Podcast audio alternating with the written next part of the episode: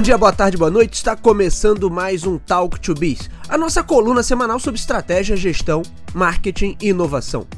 O meu nome é Bruno Garcia, eu sou professor e profissional na área de marketing e business, e aqui você já sabe, toda semana a gente traz um tema novo a respeito do mundo dos negócios, mas também a gente faz comentários sobre notícias e acontecimentos que podem ter um impacto na sua empresa, no seu planejamento estratégico ou na sua carreira. Lembrando sempre que esse podcast está lá disponível em talktobiz.com ou talktobiz.com.br são os nossos endereços virtuais. É claro que você encontra o Talk to Biz nas principais plataformas de podcast da atualidade. Basta buscar por Talk o número 2 e Biz que vai nos encontrar. E também estamos no YouTube, vale a pena conferir o nosso canal na plataforma de vídeos do Google, além de todos os episódios do nosso podcast tem também conteúdo exclusivo em vídeo, vale a pena dar uma olhada no material que a gente produz por lá. E hoje a nossa reflexão é sobre produtividade. Eu quero inclusive iniciar uma série específica sobre produtividade, gestão e estratégia, porque tudo isso está interligado no final das contas. A gente tem falado bastante aqui no canal sobre tecnologia também, então eu acho que é o momento da gente explorar um pouco mais esses assuntos. E por onde eu quero começar? Pelo entendimento equivocado sobre produtividade e o quanto isso impacta nos nossos modelos gerenciais, na nossa capacidade de gerar valor, de ter empresas mais competitivas, de inovar e de fato de transformar a realidade em alguns mercados.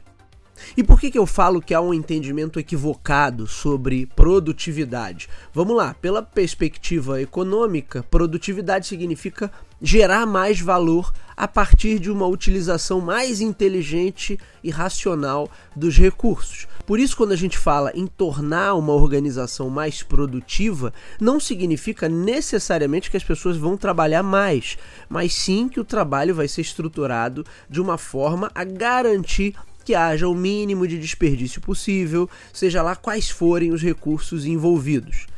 Além disso, pensar a produtividade significa manter o foco nas atividades que realmente geram valor para a empresa. Ou seja, de um lado eu otimizo o uso dos recursos, mas por outro lado eu maximizo a riqueza gerada a partir desses recursos que são utilizados. Mas não é isso que normalmente a gente vê por aí. Quase sempre a ideia de produtividade vem atrelada a uma visão fabril e daquelas fábricas lá do início da Revolução Industrial, onde produtividade era medida pela quantidade de repetições. Um grande erro gerencial, a gente já vai tratar disso daqui a pouco. Outro equívoco comum é entender a produtividade apenas pela dimensão individual e também como uma responsabilidade individual, ou seja, uma responsabilidade do profissional. Isso significa que quando eu falo que perdemos em produtividade para outros países, o senso comum tende a encarar o fato como um problema do brasileiro. De um lado, pelos problemas educacionais que nós temos, o que é fato, nossa educação é de péssima qualidade, na maioria das vezes fingindo que está educando, e como consequência disso, a gente tem um contingente massivo de pessoas mal qualificadas e despreparadas, mas há outras análises mais perversas e, em alguma medida, até criminosas, que colocam, por exemplo, o problema da baixa produtividade como uma questão cultural ou até genética, como se fosse uma característica primordial do nosso, entre aspas, povo, o que também é uma grande estupidez. Primeiro, porque não imagino que alguns desses supostos especialistas consigam me dizer com clareza e exatidão a definição para povo brasileiro. E segundo, porque isso ainda serve de base para mascarar o preconceito fascistoide que existe, em particular na relação entre as regiões mais ao sul do Brasil e as populações mais ao norte e nordeste. Nós sabemos que isso existe, o quanto isso é nojento, mas também não é o meu objetivo aqui tratar desses assuntos. Vamos voltar aqui para o assunto principal que é a produtividade. Mas, como eu disse, ela não pode ser encarada apenas pela perspectiva individual, e sim por uma perspectiva conjuntural e também gerencial, o que a gente vai ver daqui a pouco. É obrigatório inserir essas outras dimensões na análise para que a gente possa entender de fato por que de não ser tão produtivo ou o contrário, por que de ser tão produtivo. E qual é o cálculo básico feito a respeito da produtividade? Eu tenho um trecho aqui de um artigo do economista Paulo Feldman, que é professor da Faculdade de Economia e Administração lá da USP, e um artigo que foi publicado no jornal da instituição. Abre aspas. A produtividade de um país é calculada dividindo o produto interno bruto, que simplificadamente é a soma de tudo que foi produzido no país, pelo número de horas trabalhadas Fecha aspas. Então a chamada produtividade tem relação direta com a riqueza produzida, que é medida a partir do produto interno bruto. Volta agora para o texto, mais um trecho aqui do professor Paulo Feldman. A Fundação Getúlio Vargas, FGV, divulgou recentemente que a produtividade no Brasil caiu 4,5% apenas em 2022. Caiu, tá? Prestem atenção. Nos últimos 40 anos, a taxa média de crescimento da produtividade do trabalhador brasileiro foi de 0,6% ao ano, uma das mais baixas do mundo. Fecha aspas. E aí basta pesquisar um pouco que vocês vão encontrar notícias que apontam o crônico problema que temos aqui no Brasil neste quesito somos muito improdutivos. Os rankings trazem resultados assustadores. Notícia aqui recente do Estadão, por exemplo. O país ocupa a quarta pior colocação entre 64 países analisados pela escola suíça IMD. Produtividade brasileira não chega à metade da registrada na Coreia do Sul. Só para a gente ter uma ideia, nossa produtividade está no mesmo nível de países como Venezuela e Mongólia, de acordo com essa pesquisa. De acordo com outro relatório aqui, dessa vez da OCDE, o Brasil também ficou nas últimas colocações. E esses resultados péssimos não são reflexo apenas de um ou outro fator. Por exemplo, só os nossos problemas educacionais não explicam toda essa questão da improdutividade no Brasil. E eu posso dizer também que aí existe até uma miopia, porque quando a gente fala em problemas educacionais, normalmente o foco acaba estando nas camadas mais pobres que estariam impossibilitadas de cursar as melhores escolas, mas na prática também as classes mais altas e as elites, mesmo com os recursos que possuem, Aqui no Brasil, elas acabam perseverando em manter-se idiotas, buscando saídas fáceis, o famoso jeitinho. Em muitas situações, elas não buscam de fato a educação de qualidade. E para além das questões referentes à educação e para além das questões também culturais que possam existir, e independente das questões de infraestrutura também que nós temos, né, as questões mais conjunturais, a gente tem que olhar para os modelos de gestão e aí a gente entra no que eu estou chamando aqui da produtividade medida por repetições, que eu acho que é o principal ponto aqui dessa reflexão de hoje, porque ela tem uma relação direta com a orientação estratégica de uma empresa e com os modelos, as mecânicas que são aplicadas ali internamente. A gente já falou aqui em outros episódios sobre modelos gerenciais e cultura corporativa no Brasil. Falamos sobre como ela ainda carrega no seu DNA esses traços fortes de uma economia extrativista amparada pelo escravismo e depois pelo coronelismo.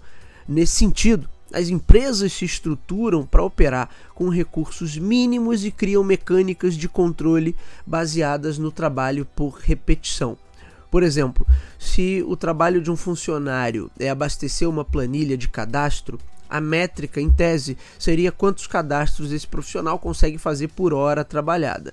Daí as empresas se ingessam porque criam mecânicas para garantir que o trabalhador cumpra a jornada inteira acordada e use todo o tempo disponível para repetir essa sua função. Mas reparem que nesse exemplo a gente não vê uma correlação direta entre a atividade desempenhada e o resultado gerado. Mesmo que nosso discurso seja, de certa maneira, pacificador, com aquela velha máxima de que todas as funções são importantes, na prática a gente sabe que algumas são meramente focadas na sustentação da estrutura que já foi criada, que já existe. Isso não tira a importância dessas atividades. Mas, por outro lado, tentar aumentar a produtividade por meio do controle dessa atividade pode ser um tanto quanto contraditório, porque a empresa não vai gerar maior valor a partir dessas atividades de sustentação. Pelo contrário, o próprio nome já diz, são atividades de sustentação. Elas servem para manter a estrutura atual, mas quase nunca estão atreladas à performance futura ou mesmo a maior geração de valor. Mas nos modelos de gestão da época do Brasil colônia, a orientação vai ser sempre para manter as pessoas trabalhando e fiéis às suas funções. Tais mecânicas de controle são mantidas porque se acredita numa visão primitiva e burra, tanto do trabalho quanto do conceito de produtividade. Vejam que a produtividade deriva diretamente da eficiência de uma operação, e esse resultado depende de questões conjunturais. De um lado, temos aspectos externos, nossa infraestrutura deficiente enquanto país, problemas educacionais, problemas socioeconômicos, alta carga tributária, o chamado custo Brasil, o custo da corrupção, que em muitas situações é incorporado escancaradamente até dentro da iniciativa privada, o que é uma loucura entre outras coisas. Mas, por outro lado, a gente tem questões internas que são também muito importantes e que poderiam reduzir boa parte dessa distância que temos hoje dos países mais desenvolvidos. Porque aí falta visão, falta uma cultura com foco no planejamento e falta um drive direto com a inovação e com a geração de maior valor. Falta o direcionamento estratégico básico. A gente já citou alguns desses pontos em outros episódios do Talk to Biz. Tem um recente aqui que eu posso destacar, que é o Talk to Biz 160 Negócios à Brasileira. Acho que vale a pena vocês revisitarem esse episódio, porque isso nos esclarece muito sobre como a nossa economia funciona, por que não somos competitivos, por que é tão complicado para termos um ecossistema mais forte pela perspectiva da inovação. Como eu disse para vocês, todos esses pontos estão conectados. A cultura extrativista faz com que empresas e seus métodos internos sejam planejados de uma forma que privilegia a produtividade por uma ótica totalmente equivocada. Além disso, privilegia também uma orientação muito mais política do que com foco na eficiência a empresa se torna tão preocupada em criar mecânicas de controle, já que o foco está na produtividade medida por repetições, que acaba perdendo de vista os fatores críticos de cada modelo de negócio. Além disso, em modelos extrativistas, pensa-se pouco né, pela perspectiva futura ou estratégica. A ideia é explorar ao máximo um recurso até que ele se desgaste por completo. Somente aí a empresa vai partir para outros espaços, isso se ela for bem sucedida nessa transição. Isso tem um impacto direto também em líderes e gestores. Qual a preocupação dessa galera com visão, inovação e engajamento se a perspectiva é meramente extrativista? A única preocupação se torna em manter as mecânicas de controle em dia, para que a cobrança se mantenha e as operações sigam dentro da normalidade. Aqueles que estão no topo não assumem responsabilidade, não pensam sob a perspectiva de melhoria contínua, tampouco gostam de competição. O mundo ideal para eles é encontrar um território longínquo para explorar, onde o público não tenha escapatória. Eu também gravei um episódio sobre isso, a inevitabilidade como modelo. E de preferência que nesse lugar os demais concorrentes esqueçam que eles existem. Quando há outra preocupação do corpo diretivo e gerencial, é apenas em manter as articulações e politicagens que mantêm estas mesmas figuras em suas posições de liderança. Ou seja, é um desastre completo. Eu sei que muitos podem dizer que, independente das questões internas, a empresa ainda estaria presa aos aspectos externos, estruturais, aqui do nosso cenário brasileiro. Eu concordo com isso, mas vocês podem ter certeza que uma nova orientação interna traria muitos benefícios e colocaria nossas empresas em um outro patamar. E é sempre importante ressaltar né, que não se trata de trabalhar mais, e sim de criar mais riqueza com o mesmo trabalho ou até com menos trabalho. Só esse efeito em cascata talvez já fosse suficiente para permitir alguns saltos bem interessantes na nossa economia. Teve um outro programa recente, o Talk to Biz 172, onde eu falei sobre marketing e inovação como as únicas funções realmente importantes dentro de uma empresa. Mas em negócios extrativistas, que se configuram da maneira que a gente está vendo no episódio de hoje, claro que fica impossível focar verdadeiramente nessas duas esferas não se pensa pela perspectiva estratégica de marketing, muito menos, muito menos ainda pela perspectiva da inovação. Enquanto a gente não superar essa arquitetura de ideias e conceitos que hoje prevalecem em nosso ambiente empresarial, seremos sempre incapazes de criar maior valor e de ter estruturas verdadeiramente competitivas. Fica essa reflexão para a semana de vocês.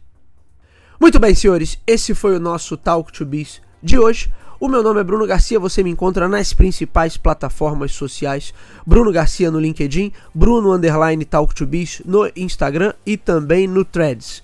O nosso programa, você já sabe, está disponível nas principais casas do ramo. Se você é usuário Apple, vai lá no aplicativo de podcast do iOS. Se você é usuário Android, vai lá em Google Podcasts. Se você está acostumado a ouvir suas músicas e seus programas prediletos pelo Spotify, Deezer, Amazon Music ou em tantas outras plataformas, também estamos por lá. Basta buscar por Talk, o número 2 e bis, que você vai nos encontrar. Claro que vocês podem ir direto na fonte, talktobis.com ou talktobis.com.br. E sempre fica o meu convite para que conheçam o nosso canal no YouTube. Por fim, fica aquele meu pedido, se você gosta desse material, gosta do conteúdo que é produzido por aqui, ele agrega valor ao seu dia a dia, aos seus estudos, à sua tomada de decisão, compartilhe, indique para os seus amigos, vamos atuar nessa corrente do bem, levando bom conhecimento, conhecimento qualificado sobre estratégia, gestão, marketing e inovação ao número cada vez maior de ouvintes. É isso, meus amigos. Hoje ficamos por aqui. Nos vemos na semana que vem. Um abraço a todos. Até lá.